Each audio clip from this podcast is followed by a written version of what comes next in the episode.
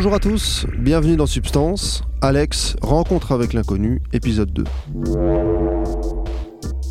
Il y a quelque chose en moi qui me disait tu ne peux pas prendre cette charge, elle lui appartient.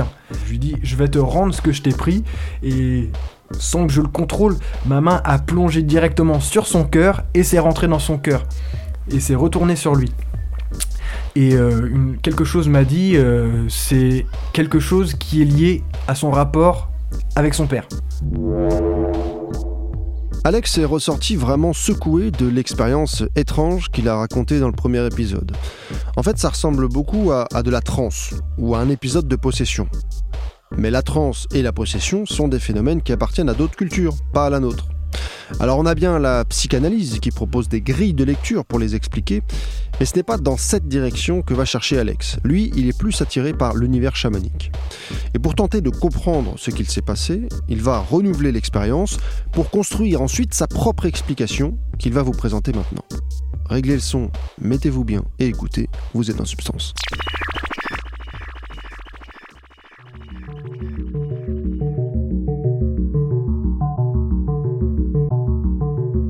Là, je vais parler de choses qui, qui, pour expliquer ça, qui, pour moi, relèvent de connaissances.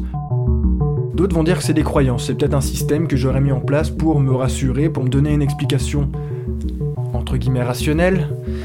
Euh, mais bref, voilà, voilà mon explication.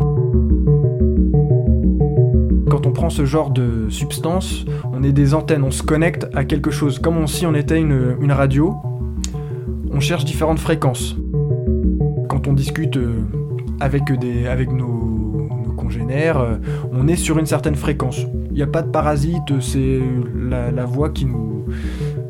la relation avec les, gens. Sauf qu'il y a, y a, bah, a d'autres stations qui sont pas perceptibles dans le réel comme ça au quotidien stations qui sont accessibles par la, prise de, bah, de psychédéliques. Et pour moi, je me suis connecté des fréquences et en plus je me suis laissé parasiter, c'est-à-dire que j'ai ouvert une, une, porte en moi qui a donné l'accès de mon être, de mon corps, à une entité. C'est-à-dire que le moment où euh, cette entité m'avait demandé de me plier à une de ses injonctions, c'est-à-dire de m'abaisser à faire quelque chose, je lui ai ouvert la porte. Si j'avais résisté, la porte serait restée fermée et euh, j'aurais peut-être eu ce truc-là euh, pendant le reste du trip, mais sans, sans qu'il ne prenne possession. L'explication semble complètement barge, mais pour moi, le, euh, on est en permanence en contact avec des entités comme ça qui déambulent, qui ont, on va dire, je vais pas rentrer dans le détail de ce qu'elles sont, mais elles déambulent et elles se greffent sur des gens. on a des blessures, elles viennent se greffer sur des blessures, on peut être même en permanence euh, habiter, enfin habiter, euh, on peut avoir, euh, je considère que c'est des parasites qui viennent sur nous, qui nous pompent un petit peu d'énergie pour continuer d'exister entre guillemets, mais qui sont, c'est des parasites viables, enfin qui nous, qui nous laissent vivre. C'est juste de temps en temps, comme tout parasite, il a besoin de se nourrir quelque part. je vois que ça commence déjà à devenir un petit peu, un petit peu tordu.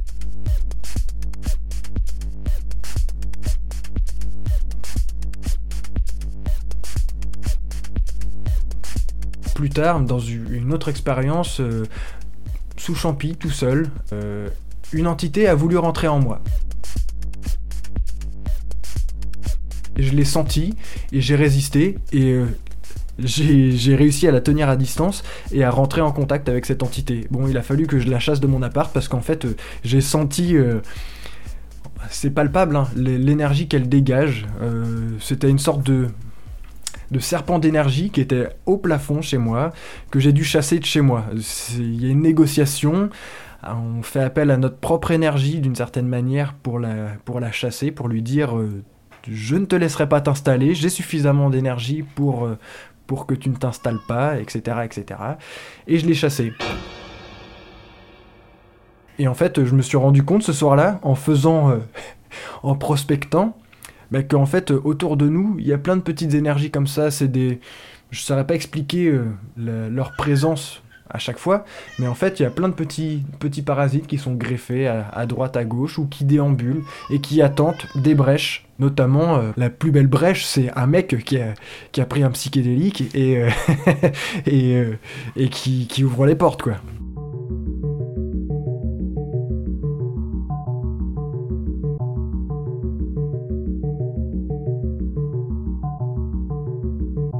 Alors, c'est vrai que ça fait.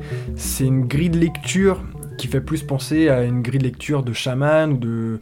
Euh, j'ai pas beaucoup de références, hein, mais de. Oui, les chamans d'Amérique du Sud qui vont euh, parler aux esprits de la nature, de la jungle, euh, des animaux, des choses comme ça. C'est exactement ce genre de choses. Les esprits de la nature, oui, en fait, il y en a partout. Et alors, j'ai pu même être en relation avec, disons, des entités anciennes, par exemple, de on va dire, des, vieux sages qui m'ont apporté des, choses, euh, des choses pour résoudre une situation à un moment donné.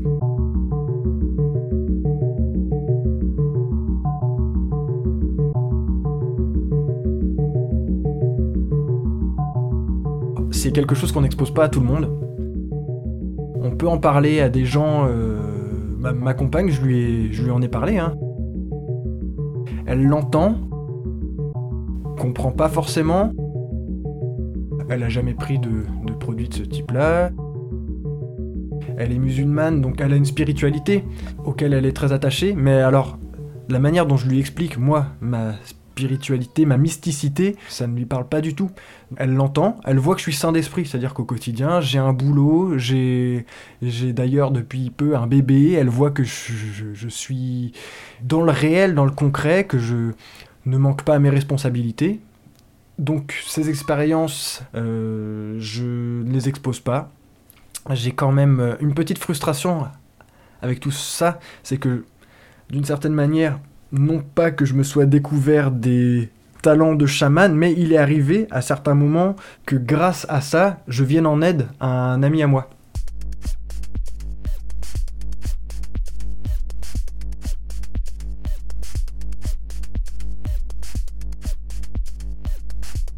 M'avait invité chez lui, euh, on avait fait, on, c'était pour une soirée où on allait prendre du LSD. Il s'est avéré à un moment donné que s'il m'avait invité, c'était pas dû au hasard. Je pense qu'au fond de lui, il y avait une sorte d'appel ou de, de, ressenti, comme quoi je pouvais lui venir en aide et que c'était à travers ce biais-là. On a pris du LSD, la soirée se déroule. Euh, je pensais même que ça faisait même pas d'effet. C'est-à-dire que j'étais comme si j'avais bu 2-3 euh, verres, bref. Euh. sauf que euh, il s'est avéré qu'en fait, sur lui, il avait une sorte de parasite. Alors il n'en avait pas que un, mais j'ai vu qu'il fallait l'extraire de lui. Je suis rentré dans une transe que moi-même je ne contrôlais pas.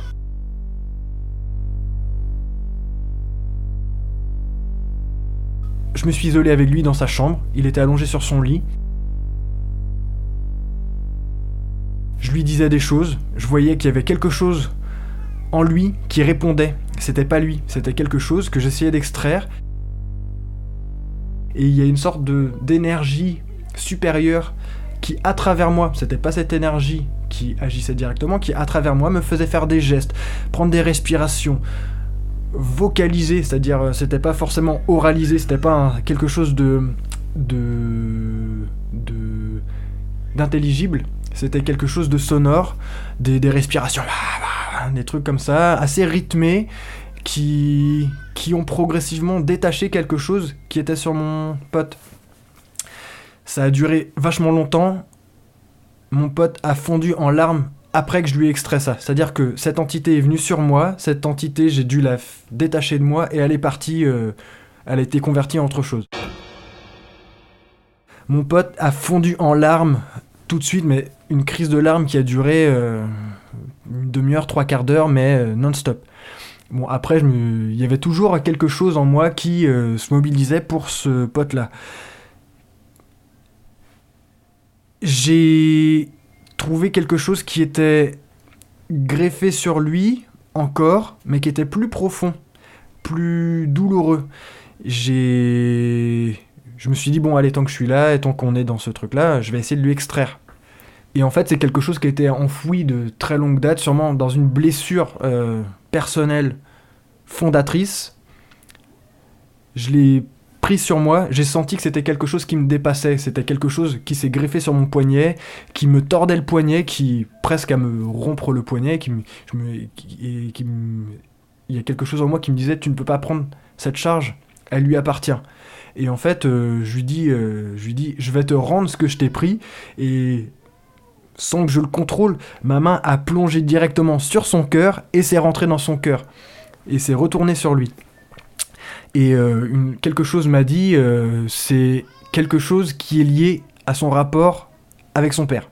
Point. C'est tout ce que je savais. Donc j'ai pu lui dire un truc autour de ça, c'était un truc très douloureux, euh, c'est une blessure qui lui appartient, enfin un parasite qui est dans une blessure qui lui appartient, que bref, on est tous sûrement plus ou moins habités par ce genre de, de trucs dans des blessures.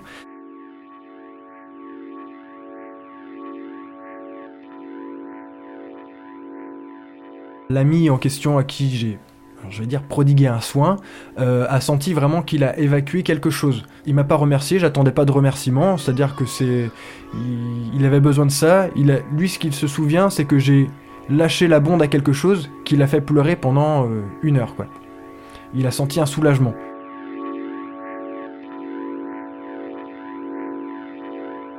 Le lendemain, il était très fatigué, euh, mais je lui ai dit, par contre, je t'ai laissé, je t'ai rendu un truc qui est plus profond et euh, qui va te demander du travail personnel. Je peux pas le faire pour toi.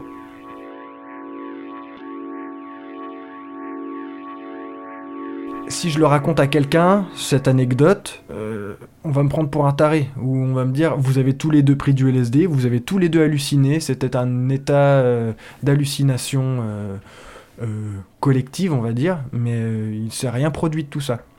Moi, je sais ce qui s'est passé. On se sent assez seul avec cette expérience, assez seul et en même temps, euh, comme je disais, il y a une frustration, c'est que, bah en fait, j'ai expérimenté ça et j'en fais rien. C'est-à-dire que, comme si je pouvais venir en aide à des gens à travers un biais, mais que je ne peux pas employer parce que c'est pas, c'est pas dans nos mœurs, on va dire. Alors je me prétends pas chaman, je pense que c'est un apprentissage, mais je pense que j'ai mis les pieds déjà dans un petit peu dans cette discipline. Il y a quelque chose qui m'appelle à explorer ça. Il y a quelque chose qui me dit c'est pas le bon moment. Il y a le réel me rappelle, voilà, j'ai une compagne, j'ai un bébé, euh, j'ai des ambitions professionnelles euh, qui sont pas compatibles avec euh, cette, euh, cette exploration, du moins pas tout de suite peut-être plus tard. C'est une part, on va dire, euh, qui relève un petit peu de mon intime maintenant, mais mon intime profond. Euh, ma fille, est-ce que je lui en parlerai? Je me suis posé la question, je ne sais pas. Euh, à vrai dire, je lui dirais que j'ai fait des expériences sûrement euh, comme euh, beaucoup de jeunes, euh, etc. etc. Euh, est-ce que je lui parlerai de ces expériences mystiques? Si je vois qu'il y a- une, ouverture ou une curiosité par rapport à ça, probablement, si elle me pose des questions, je lui répondrai. Si les questions ne viennent pas, bah c'est pas grave. Et puis qui sait, d'ici là, j'aurai peut-être cheminé encore sur ce, chemin. Euh, en tout cas, euh, je l'en préserverai. C'est pas un, pas un chemin que je recommande aux gens. C'est un chemin qui s'est présenté à moi. Euh, et puis au quotidien, j'en parle pas. C'est-à-dire que c'est des choses, je cloisonne particulièrement cette, euh, cette part de, de, de ma vie. C'est, je peux dire j'en ai pris. Je dirais pas ce que ça m'a apporté. C'est, ouais, c'est de l'ordre de l'intime, surtout dans nos sociétés euh, cartésiennes. Assez, on est dans le concret, on n'est pas dans le, on est dans le pragmatique. Là, c'est, je pense qu'on touche à des sphères que que les gens sont pas prêts de comprendre. Du moins, peut-être pas de la manière dont je vais leur expliquer, quoi.